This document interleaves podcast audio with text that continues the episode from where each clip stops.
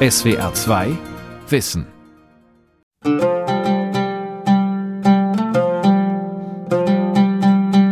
Ich glaube, danach war Israel irgendwie nicht mehr das gleiche Land. Das war wirklich so ein einschneidendes Erlebnis. Ich war damals mittendrin. Es war beängstigend. In meiner Wohnung konnte ich hören, wie die Panzer in die Stadt rollten. The tanks rolling into Ramallah.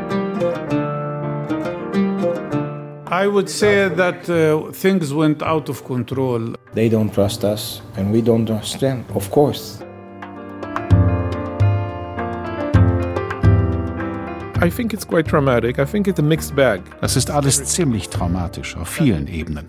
Es geht um die Todesopfer, um Freunde, die in der Armee ums Leben kamen. Es geht um die ständige Angst. It's the sense of fear. Zweite Intifada 2002. Eskalation zwischen Israel und Palästina von Benjamin Hammer. אז לקחו אותו לבלינסון. Auch 20 Jahre später fällt es Corinne Hamami nicht leicht, über den 27. März 2002 zu sprechen. Über jenen Tag, der ihr Leben veränderte, an dem ihr Ehemann tödlich verletzt wurde. Der Tag, der für ganz Israel bis heute eine Zäsur darstellt. Am 27. März 2002 hatte es in der israelischen Küstenstadt Netanya geregnet. Corinne Hamami lief in Richtung des Parkhotels.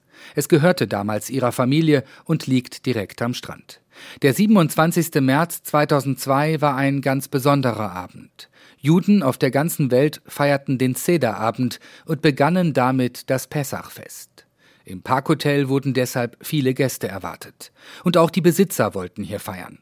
Es war eine angespannte Zeit. Bis heute sprechen Israelis vom schwarzen März, weil damals so viele Terroranschläge durch Palästinenser verübt wurden. Corinne Hamami versuchte trotzdem, möglichst gelassen zu bleiben. Ich bin kein Mensch, der sich durch alles Mögliche gleich aus der Ruhe bringen lässt oder hysterisch wird. Immerhin habe ich sechs Söhne großgezogen, da kann man nicht den ganzen Tag Angst haben. Aber es gab zuvor einige Anschläge in Netanya, auch in einem Hotel, das nicht weit von unserem entfernt war. Daher habe ich eine gewisse Anspannung gespürt. Die Söhne der Israelin und ihr Ehemann waren schon im Hotel, als Corinne noch auf dem Weg dahin war.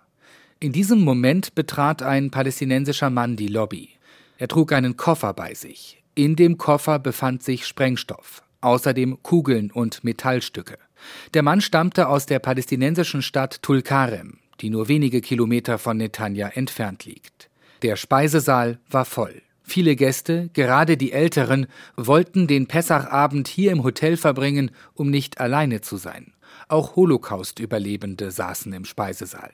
Um 19.30 Uhr Ortszeit betrat der Mann aus Tulkarem den Raum und zündete den Sprengsatz.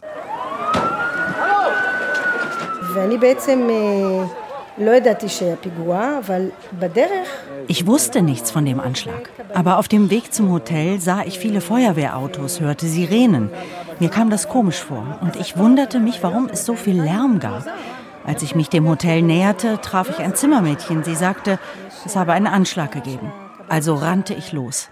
Ich kam an und sah am Hoteleingang viele Leichen, die bereits bedeckt wurden. Und es gab dort all die Krankenwagen, deren Sirenen bereits leise waren. Es war so still, beängstigend still. Das Attentat auf das Parkhotel war der verheerendste Selbstmordanschlag während der gesamten zweiten Intifada. Die Hamas-Bewegung übernahm die Verantwortung. 30 Menschen wurden getötet, darunter Corinne Hamamis Ehemann. Über 100 Menschen wurden verletzt. Corins Söhne hatten in einem Stockwerk über dem Speisesaal Backgammon gespielt und überlebt. Die Nachricht vom Anschlag verbreitete sich schnell. Der deutsch-israelische Soziologe Nathan Schneider war in Tel Aviv, wo er den Beginn von Pessach mit Freunden feierte. Das war der Sederabend und ein Hotel mit meist älteren Leuten, meist Holocaust-Überlebenden. Und dieses Tabu, das da gebrochen worden ist, also eine Bombe zu zünden an einem Feiertag, wo Leute gemeinsam sitzen und, und sagen wir mal, sich feiern wollen, alte Leute, Holocaust-Überlebende. Ich glaube, danach war Israel irgendwie nicht mehr das gleiche Land. Das war wirklich so ein einschneidendes Erlebnis.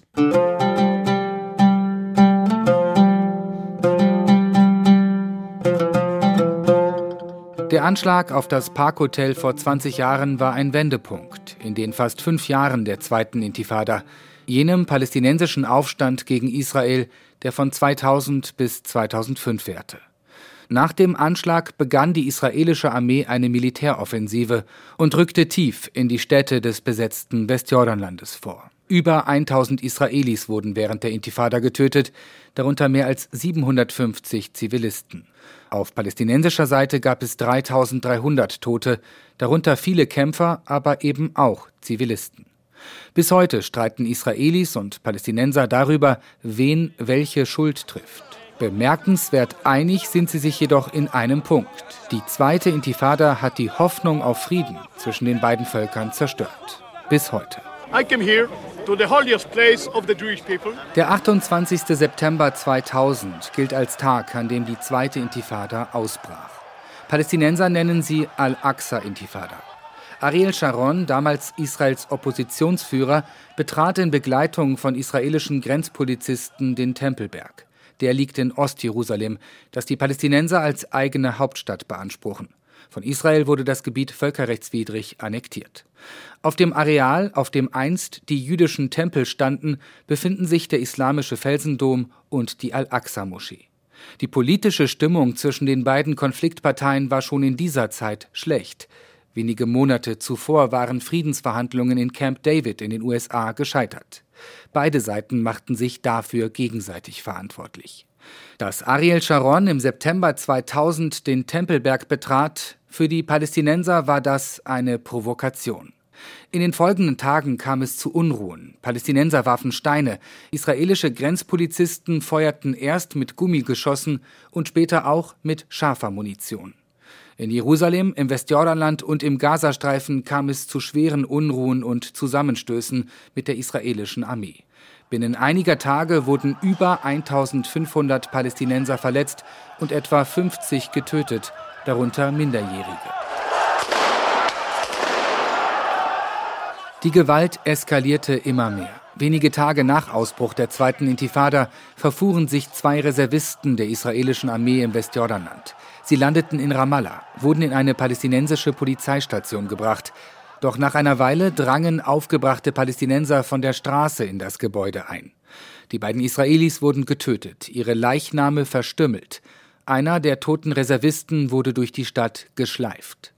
Die israelische Armee reagierte mit Angriffen auf Einrichtungen der palästinensischen Autonomiebehörde. Allein im Laufe des Jahres 2001 wurden fast 500 Palästinenser getötet. Amnesty International warf Israel damals den Einsatz von unverhältnismäßiger Gewalt vor. Im gleichen Jahr stieg die Zahl palästinensischer Selbstmordattentate. 200 Israelis wurden 2001 getötet.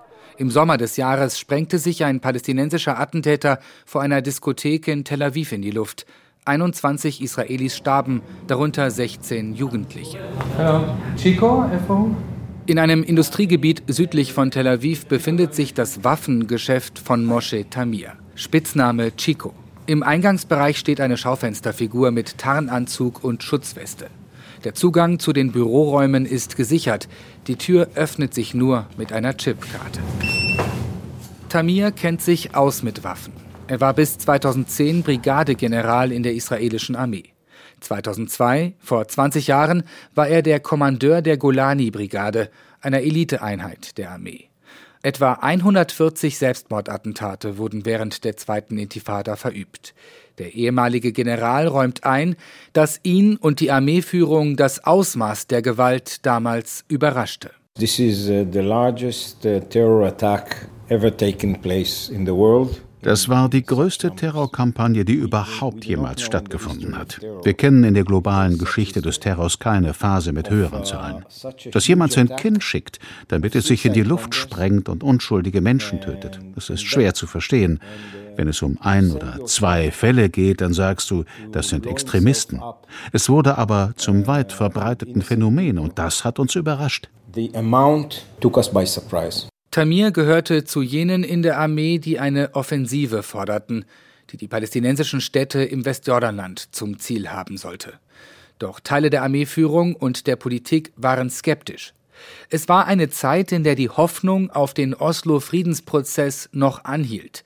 Teile der Abkommen aus den 1990er Jahren sicherten den Palästinensern eine begrenzte Selbstverwaltung in bestimmten Gebieten zu, in Ramallah zum Beispiel oder in Bethlehem.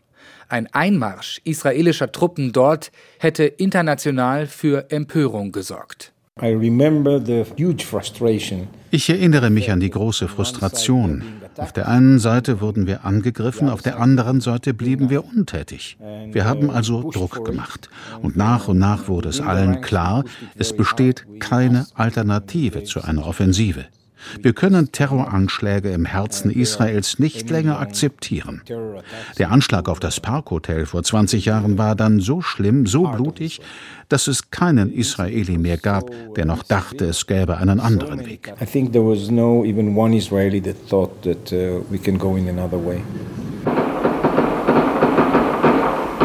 Es hat weltweit Tradition, Militäroperationen klangvolle Namen zu geben. Die Israelis nannten ihre Offensive Mifza Chomat Magen, Operation Schutzschild. Es war die größte israelische Militäroperation im Westjordanland seit dem Sechstagekrieg 1967. Zwei Tage nach dem Terroranschlag auf das Parkhotel und in den Folgewochen rückten 20.000 israelische Soldaten in palästinensische Städte vor. Tief hinein in die Altstädte von Nablus und Bethlehem, nach Jenin, Hebron und Ramallah. Den Auftrag dafür gab Ariel Sharon, der mittlerweile Premierminister Israels war. Israel wird das palästinensische Terrornetz und all seine Bestandteile bezwingen. Mit breit angelegten Aktivitäten werden wir dieses Ziel erreichen. Arafat, der eine terroristische Koalition gegen Israel bildet, ist ein Feind und wird in dieser Phase isoliert. Es war jene Zeit, als die israelische Führung endgültig mit Yassir Arafat brach. Sie vertraute dem Anführer der Palästinenser nicht mehr. Dieses Misstrauen beruhte auf Gegenseitigkeit. Wochenlang kam es vor 20 Jahren zu schweren Kämpfen in den engen palästinensischen Altstädten. Häuserkampf. Die Palästinenser legten Sprengfallen an, die Israelis rissen daraufhin mit gepanzerten Planierraupen ganze Gebäude ab. Auch palästinensische Zivilisten wurden getötet. Das räumt auch der ehemalige Brigadegeneral Tamir ein. Ich bin sicher, dass Israel nie gezielt Zivilisten angegriffen hat. Wurden trotzdem Fehler gemacht? Ja. Kamen Unbeteiligte zu Schaden? Ja, natürlich.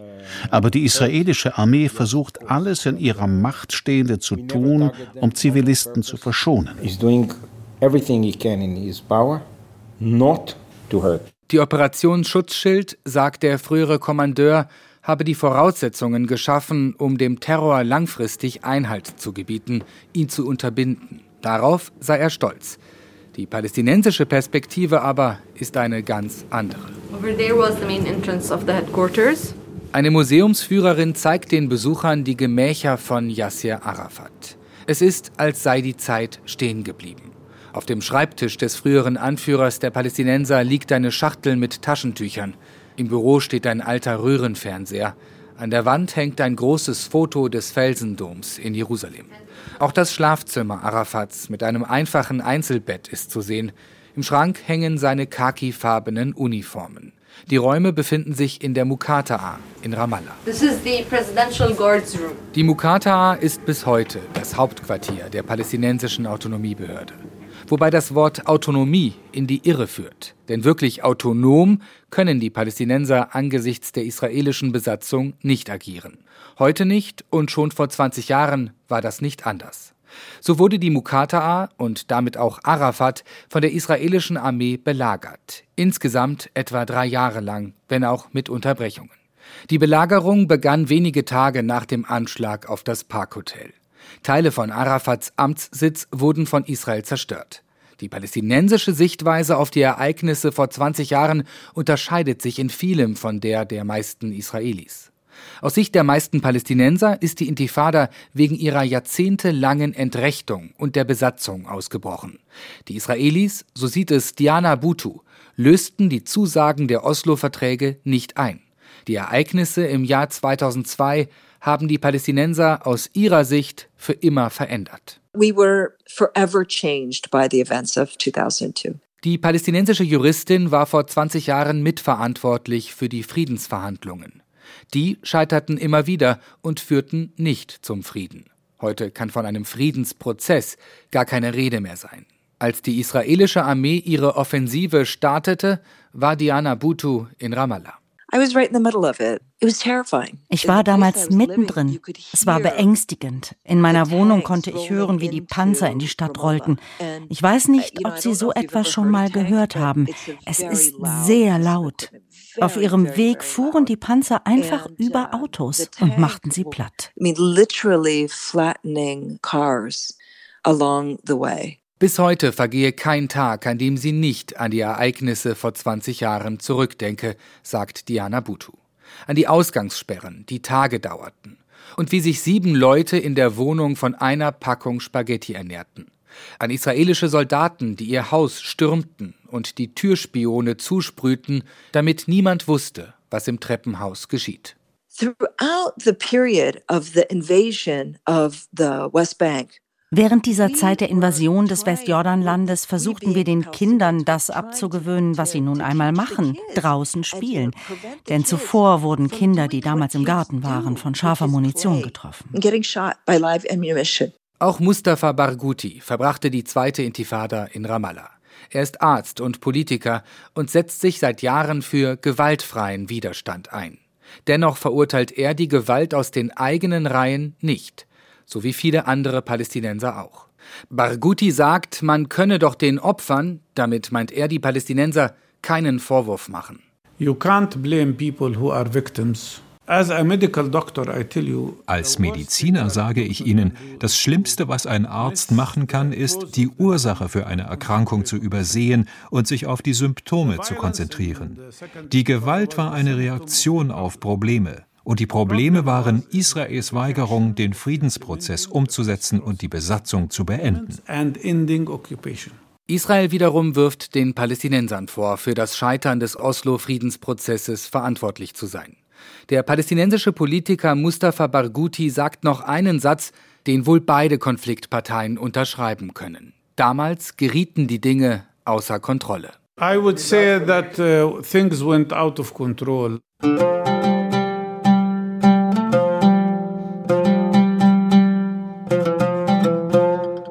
Wann die zweite Intifada genau endete, darüber gibt es bis heute verschiedene Meinungen. Manche nennen den November 2004, als Yassir Arafat starb. Andere den Februar 2005, als sich beide Konfliktparteien bei einem Treffen in Ägypten ein Ende der Gewalt versprachen. Heute gibt es in Städten wie Tel Aviv und Haifa praktisch keine schweren Terroranschläge mehr. Israel führt dies auch auf die inzwischen erbaute Sperranlage zurück. Sie besteht aus Zäunen und Mauern. Die ersten entstanden im Jahr der schweren Gewalt vor 20 Jahren. Aus Sicht der Palästinenser geht es bei der Sperranlage aber nicht um Sicherheit, sondern darum, die Palästinenser abzuschotten, ihnen den Zugang zum Beispiel nach Jerusalem zu verwehren. Außerdem leibe sich Israel durch den Verlauf der Sperranlage Teile des Westjordanlandes ein. Nathan Schneider, der deutsch-israelische Soziologe, ist davon überzeugt, dass ihn die Mauer schützt. Dieser Schutzwall, diese Mauer, ne, die durch dieses Land sich zieht, die ganz schrecklich aussieht auch, ne? weil sie wirklich das Land teilt in dem Sinne. Aber diese Mauer hat ihre positiven Konsequenzen für viele gehabt, seitdem die Mauer steht. Und diese Mauer ist auch symbolisch. Ne? Diese Mauer ist in der Tat symbolisch, weil sie nicht nur eine Betonmauer ist, sondern auch eine kognitive Mauer. Die zweite Intifada hat nicht nur Menschenleben zerstört, sondern auch den gemeinsamen Alltag zwischen Israelis und Palästinensern. Sie trennt die beiden Völker bis heute. Geblieben sind die Traumata und bei manchen auch der Hass. Nathan Schneider sagt, nach dem Anschlag auf das Parkhotel vor 20 Jahren hatte er keinen Bock mehr. Und bis heute hielten Teile dieses Gefühls bei ihm an. Und nicht nur bei ihm. Während der zweiten Intifada hätten sich die meisten Israelis aus dem Lager der Friedensaktivisten verabschiedet. Das Milieu, das den Friedensprozess mitgetragen hat, hat sich von diesem Prozess abgewandt und ist härter geworden, sagen wir mal, unversöhnlicher geworden. Und unversöhnlicher geworden, auch geblieben, eigentlich bis heute. Auch mitleidsloser. Ne? Das merkt man ja auch in jeder Bombardierung vom, des Gazastreifens, dass die Israelis, wenn sie von Raketen aus Gaza angegriffen werden und dann die israelische Luftwaffe dann darauf antwortet, dass die meisten Israelis kein Mitgefühl, sagen wir mal, für das Leiden der anderen Seite haben. Und ich glaube, das ist das, was passiert ist in dieser Zeit auch. Das Mitgefühl für das Leid des anderen ist völlig neutralisiert worden. Neutralisiert ist auch das Vertrauen. Sie vertrauen uns nicht und wir vertrauen ihnen nicht, sagt Moshe Tamir, der ehemalige israelische Brigadegeneral. They don't trust us and we don't trust them, of course. Auch Diana Butu, die palästinensische Juristin, ist bis heute ernüchtert. Ihre Generation, sagt sie, habe ihren Kindern die Traumata der zweiten Intifada weitergegeben. Junge Palästinenser sähen ihre Zukunft mittlerweile eher im Ausland. Butu weiß auch, dass die Führung der Palästinenser heute nur noch wenig Rückhalt in der eigenen Bevölkerung hat, was auch an der zweiten Intifada liege. Die palästinensische Autonomiebehörde hat sich von dieser Zeit niemals erholt. Sie weiß, dass ihre Anführer jederzeit unter Hausarrest gestellt werden können, wie damals Arafat. Sie weiß, dass die israelische Armee jederzeit in palästinensische Städte einrücken kann. Und so machen sie es bis heute. Amos Harel ist einer der erfahrensten Journalisten in Israel. Er schreibt für die Zeitung Haaretz und beschäftigt sich seit Jahrzehnten mit dem israelisch-palästinensischen Konflikt. Aber auch er hat keine Antworten auf diese eine zentrale Frage. Wie können Israelis und Palästinenser nach Jahrzehnten der Gewalt in Frieden, nebeneinander oder sogar miteinander leben. Amos Harel sagt, die Angst, die die Menschen vor 20 Jahren fast ständig spürten, trägt bis heute dazu bei, dass dieser Konflikt andauert. Solving the situation to begin with was es ist ohnehin schon fast unmöglich, den Konflikt zu lösen. Dann kam außerdem noch die Angst mit ins Spiel, dieses permanente Gefühl, dass sich jemand neben dir in die Luft sprengen könnte, dass jemand versucht, dich zu töten. Die Leute sagen heute, das ist für mich nicht mehr verhandelbar. Ich muss meine Familie beschützen. Dann aber ist der Konflikt fast unlösbar. So lehnt Israel einen Rückzug aus dem besetzten Westjordanland nicht nur aus ideologischen Gründen kategorisch ab. Die israelische Regierung argumentiert auch mit der nationalen Sicherheit, verweist auf die Gewalt, die vom Gazastreifen ausgeht, nachdem Israel die dortigen Siedlungen aufgab. Im Westjordanland und in Ostjerusalem hingegen werden israelische Siedlungen seit Jahren ausgebaut. Die Präsenz der israelischen Armee ist enorm. Aus israelischer Sicht mag dies vorläufig der Sicherheit dienen. Eine Zwei-Staaten-Lösung mit einem zusammenhängenden, souveränen Staat Palästina ist dadurch aber fast unmöglich geworden. Einfache Lösungen gibt es nicht mehr. Und so wird der Konflikt mit den Palästinensern in weiten Teilen der israelischen Bevölkerung verdrängt. Verdrängt werden auch künftige Kriege, eine mögliche dritte Intifada. Nathan Schneider, der deutsch-israelische Soziologe. Man aktiviert Verdrängungsmechanismen. Man kann unruhig werden, aber man sagt, okay, noch ein Tag. Irgendwie noch ein Tag vorbeigegangen. Und man gewöhnt sich an dieses Limbo sozusagen. Da kann man sich dran gewöhnen auch. Und man kann das verdrängen oder man kann es als die, das neue Normale auch irgendwie definieren. Dass es Konflikte gibt, die keine Lösung haben. Dazu passe das Verhalten der noch immer recht neuen israelischen Regierung, meint der Soziologe. Das Bündnis nennt sich Regierung des Wandels. Doch ein für Israel existenzielles Thema übergeht die Regierung. Wie soll es im Konflikt mit den Palästinensern und im Westjordanland weitergehen? Die Positionen im Acht-Parteien-Bündnis sind hier so unterschiedlich, dass es am einfachsten scheint, das Thema auszublenden. Verdrängt werden in Israel bis heute auch die Ereignisse der zweiten Intifada selbst. So sieht es der Journalist Amos Harel. Das ist alles ziemlich traumatisch auf vielen Ebenen. Es geht um die Todesopfer, um Freunde, die in der Armee ums Leben kamen. Es geht um die ständige Angst. Und manchmal geht es auch um das, was wir anderen angetan haben. Über all das wird nicht viel geredet, es wird ausgeblendet. Wir reden in diesem Land über den Libanon oder den Yom Kippur-Krieg, den Gründungskrieg. Und wie viele Gespräche haben Sie über die zweite Intifada gehört? gehört? Wir sind eine posttraumatische Gesellschaft, besonders mit Blick auf die zweite Intifada. Ein sonniger Tag im März an der Küste von Netanya. In einem Park plätschert ein Brunnen. Zum Meer sind es nur ein paar Meter. Das Park Hotel, in dem sich vor 20 Jahren ein Attentäter in die Luft sprengte, hat mittlerweile geschlossen. Die Familie von Corinne Chamami, deren Ehemann beim Anschlag getötet wurde, hat es verkauft. Die Wunde ist immer da und wird das ganze Leben bleiben. Man lernt damit zu leben. Man lernt damit weiterzumachen. Man kann sich nicht auf den Schmerz konzentrieren, sonst geht man ein. Man stirbt.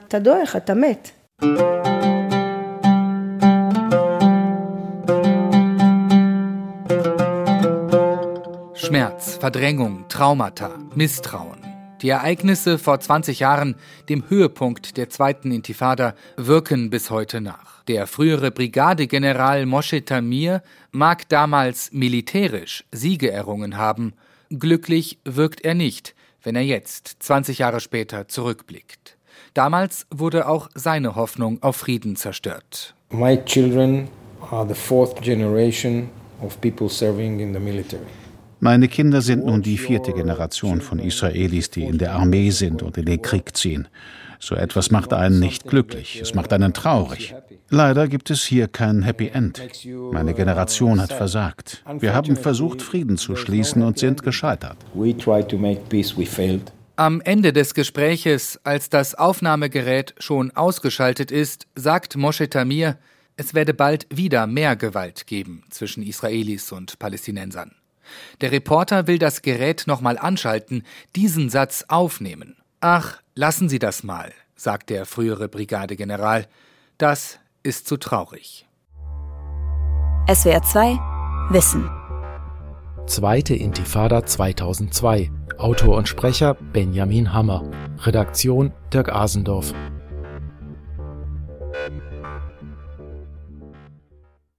SWR 2 Wissen. Manuskripte und weiterführende Informationen zu unserem Podcast und den einzelnen Folgen gibt es unter swr2wissen.de.